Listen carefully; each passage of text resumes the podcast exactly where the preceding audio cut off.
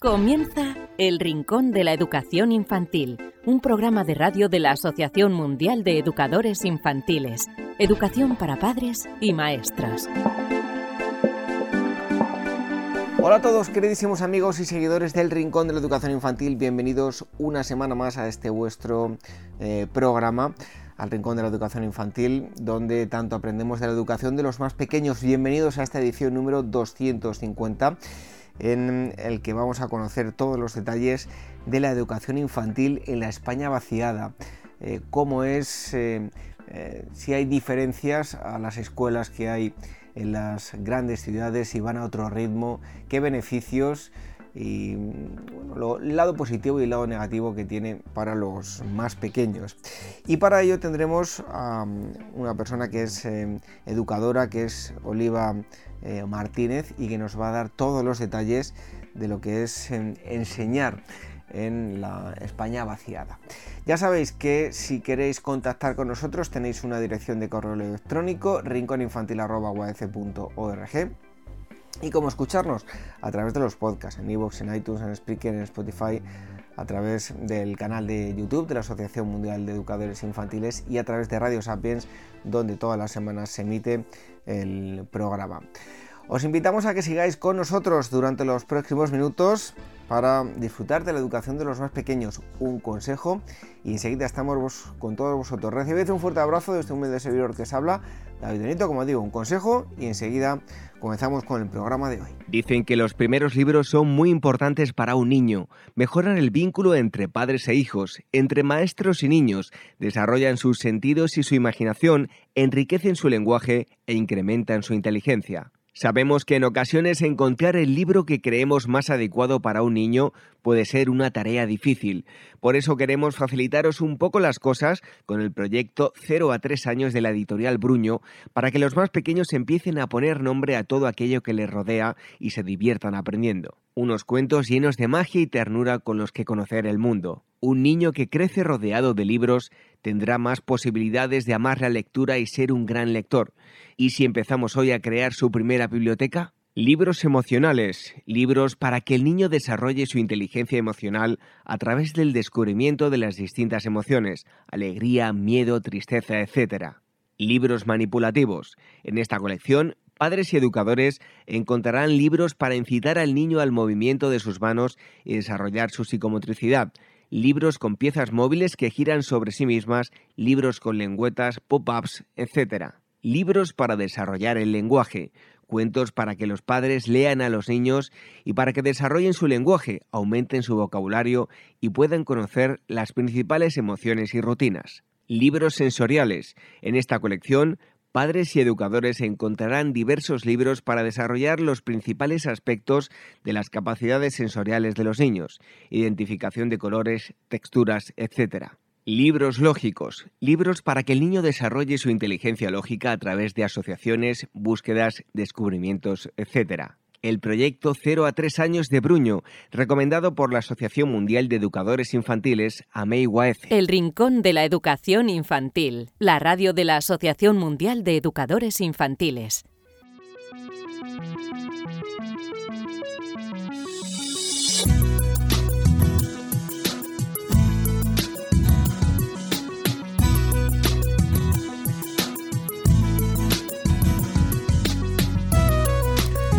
Una semana más aquí estamos con todos vosotros en las tertulias de Amigo AEC. Ya sabéis que podéis escuchar todo también a través del rincón de, la educación infantil. Y hoy nos vamos a ir a una parte de, España que tal vez eh, muchos habéis oído eh, eh, pues, por medio de las noticias, pero que no conocéis realmente o en todo caso lo conocéis porque habéis salido un fin de semana y habéis ido a un lugar eh, recóndito donde prácticamente hay habitantes. Estamos hablando de la España eh, vaciada y vamos a conocer cómo es la educación infantil en, esa España. Em, para ello tenemos con nosotros a Aliba Martínez, ella es técnico superior en educación infantil, tiene 17 años de experiencia en un eh, el programa Crecemos atendiendo a las necesidades educativas de los niños de 0 a 3 en, zonas rurales y en continua formación y aprendizaje que está siempre defensora de la naturaleza como base imprescindible en la educación infantil como no podía ser de otra forma pues educando en, la zona en, que lo hace. Oliva, muchísimas gracias por estar aquí con nosotros en las tertulias de MIUAF y en el Rincón de la Educación Infantil. Nada, muchísimas gracias a vosotros, es todo un honor y un placer. Antes de nada, que no lo he dicho, preguntarte en qué zona exactamente te encuentras. Pues yo me encuentro en un pueblo de Salamanca, se llama Macotera, la provincia de Salamanca, 50 kilómetros de Salamanca. Bien, a, grandes rasgos, ¿no? Eh, aunque ahora vamos a profundizar, pero ¿cuál es la realidad de, las escuelas infantiles en, la España vaciada, así a modo de introducción y luego ya vamos hablando más en concreto? Pues yo siempre digo que hay siempre dos tipos de realidades. Depende mucho de con qué ojos se mire, ¿no? Yo que llevo 17 años trabajando en escuelas infantiles en las zonas rurales, pues sí que es verdad que la realidad que se presenta es más optimista de lo que puede parecer a priori. Siempre nos mandan el mensaje equivocado de, como algo negativo, ¿no? Una escuela infantil en una zona rural. Yo creo que son tantos los, los, las ventajas que, conlleva que he ido viviendo a lo largo de todos estos años que, creo que bueno la realidad eh, es positiva y creo que deberían de implantarse más escuelas infantiles en zonas rurales. ¿Qué dificultades tienen eh, las familias, bueno, englobo las familias y, los maestros de todos estos pueblos con, pocos habitantes? Pues las dificultades eh, a nivel de despoblación, pues claro, estamos hartos ya de escucharlo, ¿no? La falta de servicios, eh, la falta de, una calidad buena en los servicios, sobre todo en educación, en sanidad. No, no puede ser viable que en un pueblo falte pediatra y tengan que trasladarse los padres a 50 kilómetros a, visitar al pediatra porque su hijo se ha puesto enfermo, ¿no? O, a solicitar una vacuna o lo que sea. Esas cosas son las dificultades así a nivel de, vivir en zonas rurales que, puedo destacar, ¿no? La falta de servicios, incluso que no se mejoren, ¿no? A lo largo del paso del tiempo.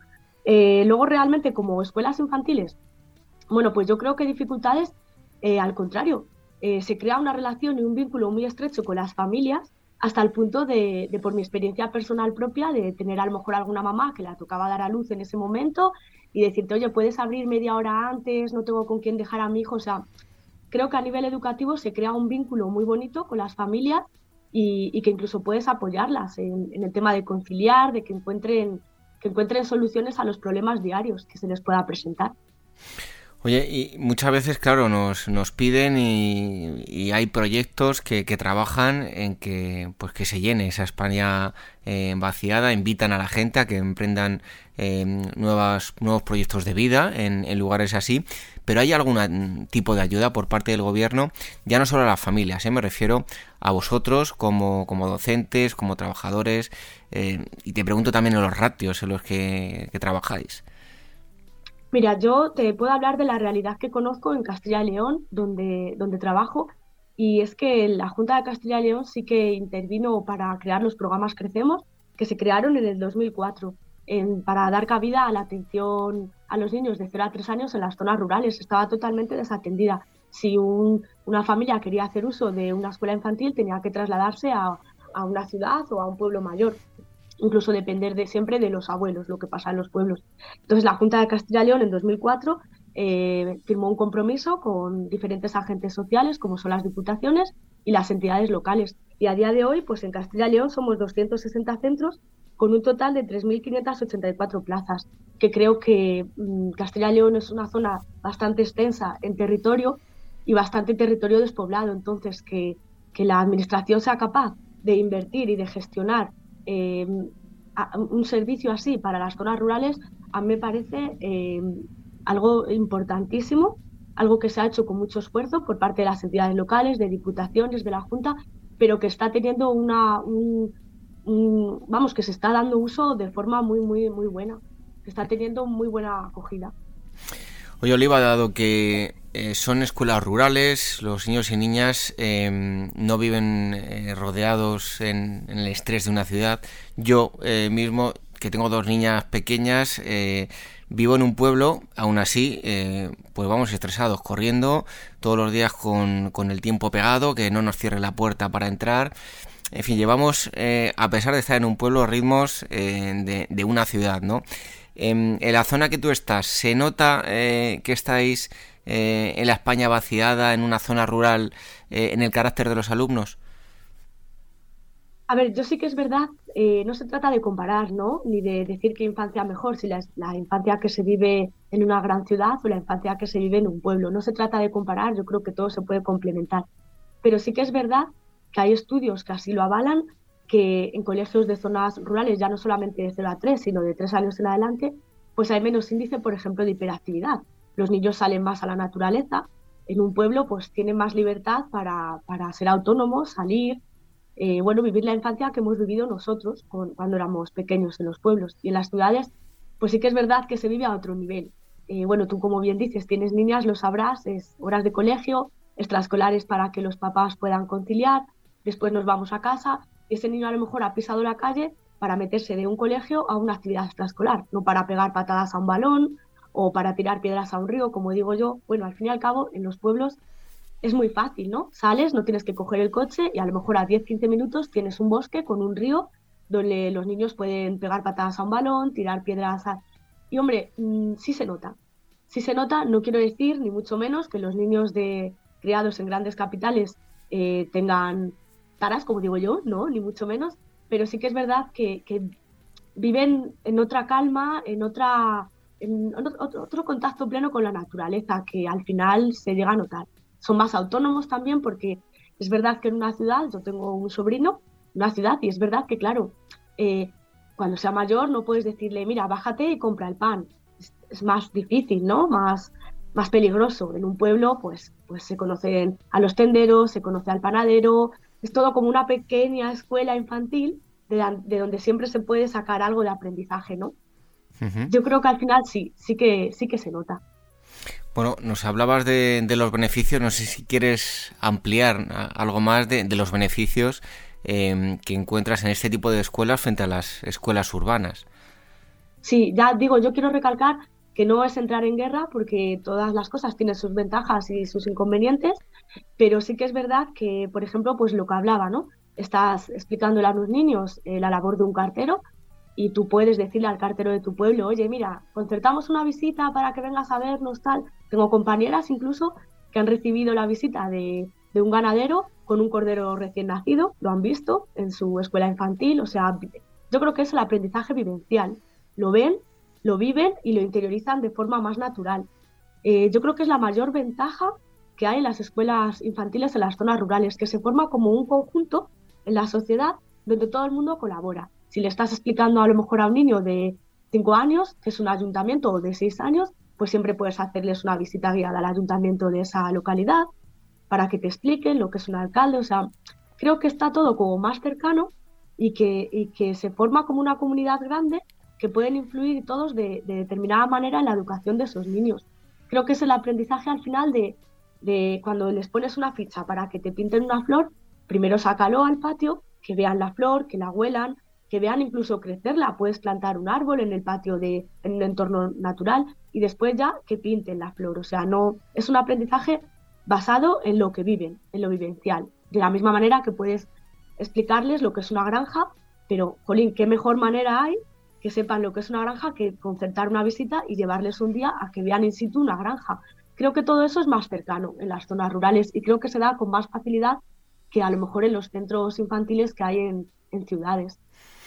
Bueno, de alguna forma, y te voy a pedir que nos, des algunos ejemplos, aunque ya nos has dado algunos, os podéis permitir el, lujo, entre comillas, de impartir lecciones de, una forma diferente, estar más en contacto con el entorno que, rodea a todos.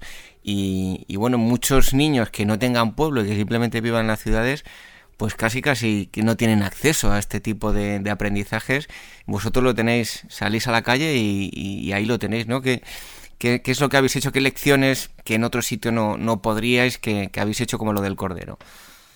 Pues mira, eh, por ejemplo, con la nevada del año pasado, la famosa Filomena, Pues claro, yo veía, pues siempre tienes compañeras que trabajan en ciudades, en escuelas infantiles, y yo les veía antes de la nevada y demás, pues creando nieve artificial, ¿no? Con una especie de, material que usaban y demás. Es una forma que los niños tienen de, bueno, de ver nieve artificial, ¿no? Entonces cuando nevó, pues cuando nos pudimos incorporar a las clases y tal, pues el patio estaba lleno de nieve. Claro, nosotros no tenemos que crear la nieve, nosotros la tenemos in situ. Te vas a la era de al lado y te llevas a los pollitos, como digo yo, y allí pues ven el frío de la nieve, lo manejan, lo visualizan, lo viven, eso sí, siempre con ropa de abrigo, sus botas de agua y demás. En una ciudad, a lo mejor en una escuela infantil donde no tengan acceso a exteriores, pues es más difícil sacárteles a la calle donde hay hielo, a lo mejor hay gente, es siempre más complicado, ¿no? Pues, por ejemplo, el, ejemplo de, la nieve, ¿no? Que no hace falta crear una nieve artificial para explicarles lo que es el invierno o, que la nieve está fría o, qué se puede hacer con la nieve, ¿no? Tú lo tienes ahí, abres la puerta del patio y tienes ahí toda la nieve para que ellos experimenten con ella. Y así te diría eh, infinidad de cosas. Nosotros hemos plantado árboles, eh, niños que empezaron conmigo, pues plantamos árboles, ahora ven esos árboles bien grandes. No es algo que es una semilla que crece, hay que regarlo, que esté solamente en los libros de texto, sino que lo han vivenciado y a lo largo del tiempo ven que da sus frutos. Entonces a mí eso me parece algo maravilloso, el, ser capaz de, transmitir por lo que viven, no por lo que les cuentas en un libro o por lo que tratas de, hacer con la mejor intención, no crear una nieve artificial o tal, sino que lo vivan. Y es que yo creo que es el aprendizaje que se queda de manera natural. Creo que es algo que no hace falta machacarlo, que no hace falta, es que es un aprendizaje que cala, que es profundo y que cala. Bueno, hemos hablado de todo lo positivo, pero eh, te voy a preguntar también por los inconvenientes eh, que, tienen eh, pues las escuelas de, la España vaciada. Por así decirte, si fueras ministra de Educación, ¿qué medidas tomarías para mejorar las, las escuelas en rurales y las escuelas en, la España vaciada? Pues mira, yo, el, a ver, yo intento transformar las cosas negativas en positivas, puesto que si no, pues no vivirías. Pero sí que es verdad que, por ejemplo, el acceso a Internet eh, bueno, pues en los pueblos está como está. Entonces, claro, eh, tú ves aulas de educación infantil de 0 a 3 que ya costan con su pizarra digital incluso, con sus tabletas para los niños. Y claro, nosotros pues estamos en ese sentido un poquito eh, atrasados, por así decirlo. Yo, por ejemplo, en mi aula no tengo un ordenador, no, no tengo impresora, no tengo ordenador. Es verdad que eso te da para, reinventarte, ¿no? Y para, pues para hacerlo de otras formas, que no, toda la vida ha existido Internet y siempre ha existido la educación, ¿no? No tiene por qué ser algo imprescindible, pero sí que es verdad que yo un hándicap que veo grande, pues es, es un Internet bueno, rápido y fiable que te dé la posibilidad de, enseñarles a los niños a introducirse en el mundo de la tecnología. Un, buen servicio de Internet. Y las infraestructuras, pues evidentemente, claro, eh, al final es lo que digo, somos una pequeña comunidad en un pueblo si llueve y hay goteras, pues eh, puede ir un padre que entiende de tal y te arregla esto. O tienes que quitar un fluorescente porque tal, pues como tal es al final una pequeña comunidad que, vas tirando de ellos y que, y que, bueno, que te colaboran. Se crea como una pequeña familia. Yo solo veo más como una ventaja, ¿no? Pero sí que es verdad que, bueno, el tema de Internet, el tema de infraestructuras, a lo mejor, pues sí que se puede ver. Incluso el número de nacimientos en, los, en las zonas rurales. Es verdad que yo llevo 17 años trabajados, pero sé que, llegará un momento en que no nazcan más niños en el pueblo y bueno, se tenga que prescindir de esa escuelita, ¿no? Porque no, no hay alumnos, si no hay alumnos, pues no hay escuela.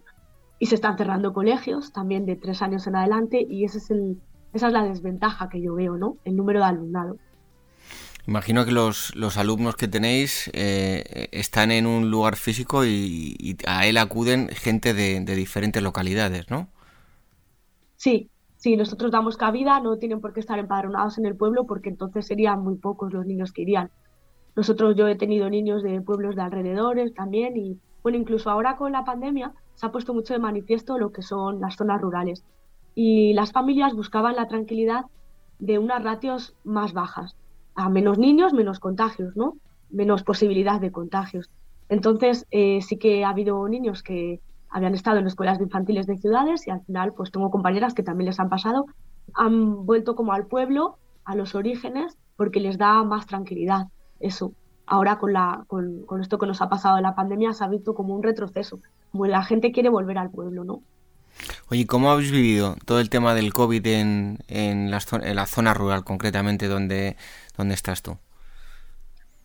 La verdad es que eh, siempre ha habido unas leyes a raíz de la pandemia que sacaba el gobierno nacional eh, pensadas solamente para las grandes ciudades. Cuando te decían tienes que salir a la calle con mascarilla a pasear, eh, yo me veía en mi pueblo, yo sola, dando un paseo por la naturaleza y, con la mascarilla puesta. O sea, yo creo que no se ha legislado de forma diferente para las zonas rurales que para las zonas eh, de ciudades, ¿no? Yo creo que se tenía que haber hecho una legislación individual, puesto que las circunstancias no son las mismas para bien y para mal. Y sí que se ha visto eh, familias pues jubiladas que han vuelto, a su, han abierto su casa del pueblo y han vuelto al pueblo. Creo que les da más seguridad, menos gente, eh, más naturaleza, más espacios abiertos y sí que ha habido mucha gente que ha decidido volver al pueblo a raíz de la pandemia. Bueno, ¿qué le dirías, Oliva, a, los padres que estén pensando en eh, bueno, romper con su vida en la ciudad, emprender una, una nueva vida en la España vaciada ¿Y qué les podrías contar? Mm, pues mira, te lo pregunto ya eh, con doble sentido, ¿no? Em, con tu experiencia a nivel personal y vivencial y, de cara a la educación infantil de sus pequeños. Pues yo, solo, yo les diría que no se lo pensaran, que hay que probar. Creo que nos han mandado un mensaje erróneo toda la vida a, nuestros abuelos, a los padres de nuestros abuelos, de que para ser alguien en la vida tenías que salir fuera, tenías que estudiar fuera y tenías que ir a la ciudad. Creo que es hora de cambiar ese mensaje, creo que podemos hacerlo, que estamos a tiempo. Y, yo les diría que no se lo pensaran, porque sí que hay falta de una mejora de servicios, pero es que son tantas, eh, tantos los beneficios, son tantas las ventajas, que de verdad que merece la pena por lo menos probarlo, que no dejar que te lo cuenten, sino probarlo. O sea, la, en educación infantil, la familiaridad que se crea de la educadora con esas familias al final, vas a tomar un café al bar del pueblo y, está el papá de no sé quién y le preguntas, ¿qué tal? El comienzo del curso, o sea, creo que es unas ventajas que, es que pesan, la, pesan las pocas desventajas que pueda haber en cuestión de servicios. Que sí que eso tendríamos que cambiarlo, se tendría que legislar y se tendría que gobernar para que las zonas rurales tuviesen los mismos servicios. Quien decida vivir en las zonas rurales, eh, es que si no sería una injusticia social. Es una injusticia social que por haber decidido vivir en una zona rural o emprender en una zona rural no tengan los mismos derechos que quien ha decidido emprender en una ciudad. Es una injusticia social y, creo que hay que elevar el ascensor social y, reconocer las, mediocridades, las desventajas para poder ir poniéndolas al mismo nivel. Es verdad que no se puede pretender vivir en un pueblo, yo siempre se lo digo, no se puede pretender vivir en un pueblo como se vive en las ciudades. Es que quien diga lo contrario miente, pero para bien y para mal porque en una ciudad tú no sales de casa y a 10 minutos tienes un río o un bosque.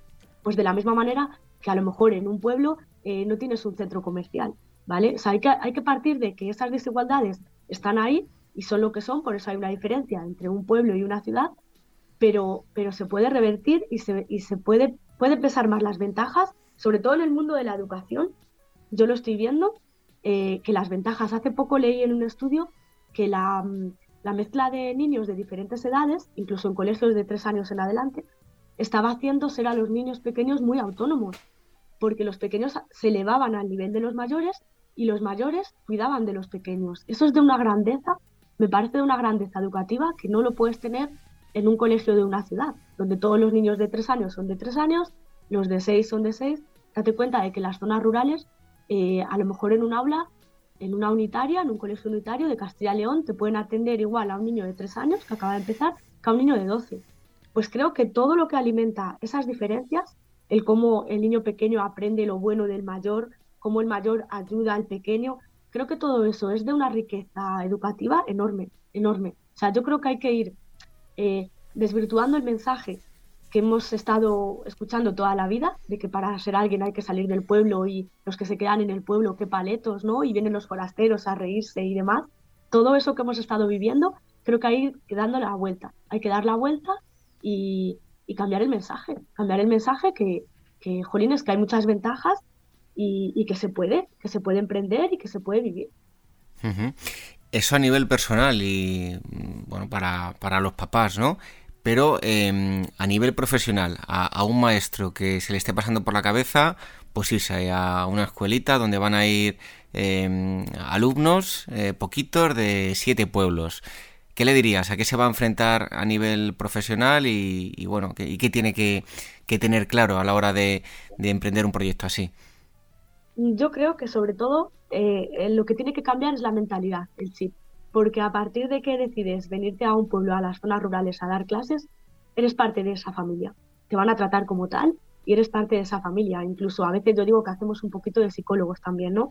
La madre que ay, es que no puedo trabajar, es que me ha pasado esto y tal, y escuchas un poco, o sea, esa complicidad que se genera entre, entre el profesional y las familias, eh, yo creo que es, ah, yo creo que es la, la, diferencia más grande que hay en un colegio grande de una ciudad, pues al final nombres, apellidos, somos números, van pasando cursos, conoces a los padres en reuniones iniciales, a las salidas y a las entradas, a lo mejor ni siquiera les entregas tú, les entrega un conserje o no hay esa, ese apego, ese vínculo que se crea entre familias y, educadores, ¿no? Yo creo que es algo muy, muy enriquecedor y creo que para poder ser un buen educador, un buen profesional, deberíamos de, estar todos conscientes de las dificultades que se pueden presentar en un colegio rural, porque creo que eso nos hace crecer mucho como personas y nos hace tener una mente despierta. Ahora se me ha ido la luz, pues voy a hacer esto, ahora voy... Creo que está el nivel de aprendizaje que todos los docentes deberían de pasar un par de años o tres años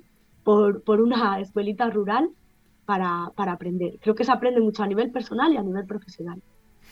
Bueno, ya para terminar, yo personalmente que vivo, llevo 20 años viviendo en, en la montaña, mm, voy muchísimo a Madrid, casi casi a diario, pero me quitan la montaña y yo creo que me faltaría algo en mi vida, ¿no? A ti te dicen que te tienes que ir a, un colegio en pleno centro de Madrid y ¿qué pasaría por tu cabeza? A ver, yo creo que los seres humanos estamos eh, capacitados para adaptarnos a todas las situaciones, pero a mí la escuela rural me ha dado tanto, he aprendido tanto a nivel personal y a nivel profesional que creo que hoy por hoy no estaría dispuesta a cambiarlo. Creo que hoy por hoy no, no sé, la tranquilidad de un pueblo, en primavera salir al patio y ver crecer flores, eh, pues eso, el contar con la gente del pueblo, pues vamos a visitar tu granja, vamos a ver cómo te hace un cartero, vamos al supermercado o a la panadería a ver cómo se hace el pan. Yo creo que esos aprendizajes me han dado tanto a mí, a nivel personal, que no estaría dispuesta a cambiarlo, la verdad. Yo me quedo con la escuela rural. Pues ahí queda lo que la experiencia que, nos ha contado Oliva Martínez. Sin duda, pues una educación muy ligada tanto a, la naturaleza como a, a los... Si me permites, si me permites un momento, decía Miguel Delibes que la cultura se crea en los pueblos y se destruye en las ciudades.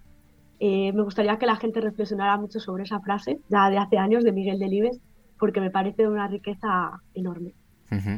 Desde luego, y hoy en día pues tenemos mucha tecnología a nuestro alrededor que, que nos acapara y no debemos olvidarnos de nuestros orígenes y eh, nuestros familiares que se desarrollaron, desarrollaron en, en, los pueblos y estamos aquí gracias a ellos, ¿no? Y eso pues nunca debemos de pisar la tierra, de tocar la tierra, de plantar semillas.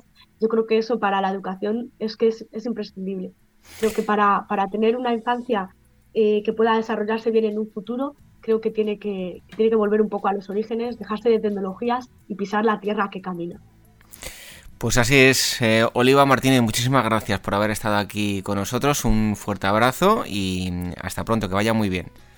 Muchísimas gracias a vosotros por todo.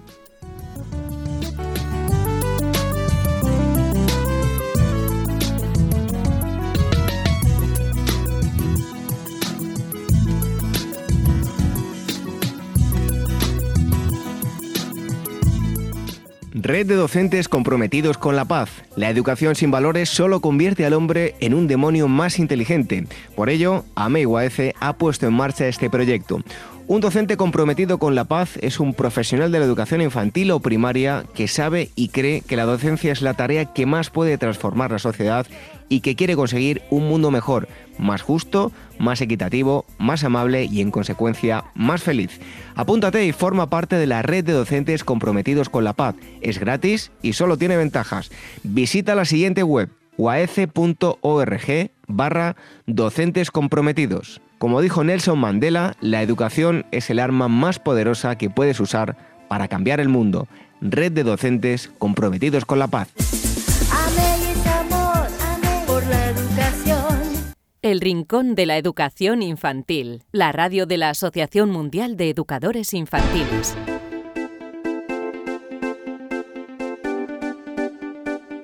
Hasta aquí este programa número 250 del Rincón de la Educación Infantil, en el que hemos hablado con em, Oliva Martínez sobre la educación infantil en la España vaciada, los beneficios que hay con respecto a las escuelas de las grandes urbes.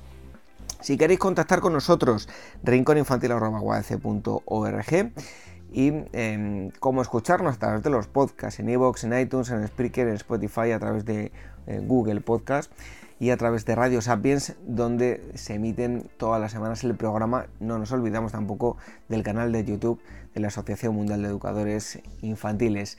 Regresamos dentro de una semana aquí para seguir aprendiendo y disfrutando de la educación de los más pequeños en el rincón de la educación infantil.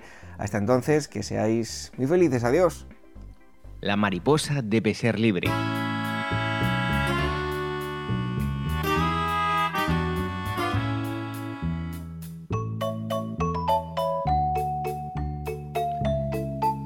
Dos niñas, Ana y Carmen, de regreso a la escuela, iban caminando y recogiendo flores por el camino hacia su casa. De pronto, apareció una hermosa mariposa con alas de vistosos colores que volaba alegremente entre las flores. ¡Oh, Ana, qué hermosa mariposa! dijo Carmen. Yo la voy a cazar para ponerla dentro de mis libros. ¡Qué barbaridad! ¡No seas cruel! le contestó Ana. ¿Acaso no te gusta a ti ser libre? ¿De qué hablas, Ana? ¿Qué es eso de ser libre? Eso está bien para los guerreros, esos que arman la guerra para conseguir la libertad de no sé qué. Te equivocas. Le contestó Ana. Todos los seres vivos tenemos derecho a ser libres. Desde esa hermosa mariposa hasta ti, tus padres, tu familia, tus vecinos y todo el mundo. Habrás de conocer que muchos hombres han luchado y otros seguirán luchando para que él, su familia y todos los ciudadanos de su patria gocen de libertad. Es necesario que sepas que tú tienes derecho a ser una niña libre, a que actúes de acuerdo con lo que te ofrece la libertad, que no temas expresarte, exigir tus derechos, hablar con franqueza, con soltura, lo mismo que la mariposa tiene derecho a volar alegremente. Pero también que sepas que actuar con libertad es considerar también a los otros y a los animales y que se es verdaderamente libre cuando se actúa en bien de los demás. Todo eso que dices está muy bonito, dijo con enfado Carmen. ¿Pero acaso hay personas que tienen encerrados en jaulas a los pajaritos? Y mucho, pero que mucho peor aún. Conozco niños que les tiran piedras para cazarlos. ¿Y qué me dices de los que cazan las lagartijas y las meten en pomos? Pues te digo que todo eso está muy mal, Carmen. Los animalitos también sienten la falta de libertad. Ellos viven libremente en su hábitat y no tenemos derecho a molestarlos. Con eso agredimos no solo a los animalitos, sino nos agredimos a nosotros mismos, puesto que ellos ayudan a disfrutar del medio ambiente, le dan belleza, colorido y lo preservan. Las dos niñas siguieron su camino y Carmen quedó convencida de su error.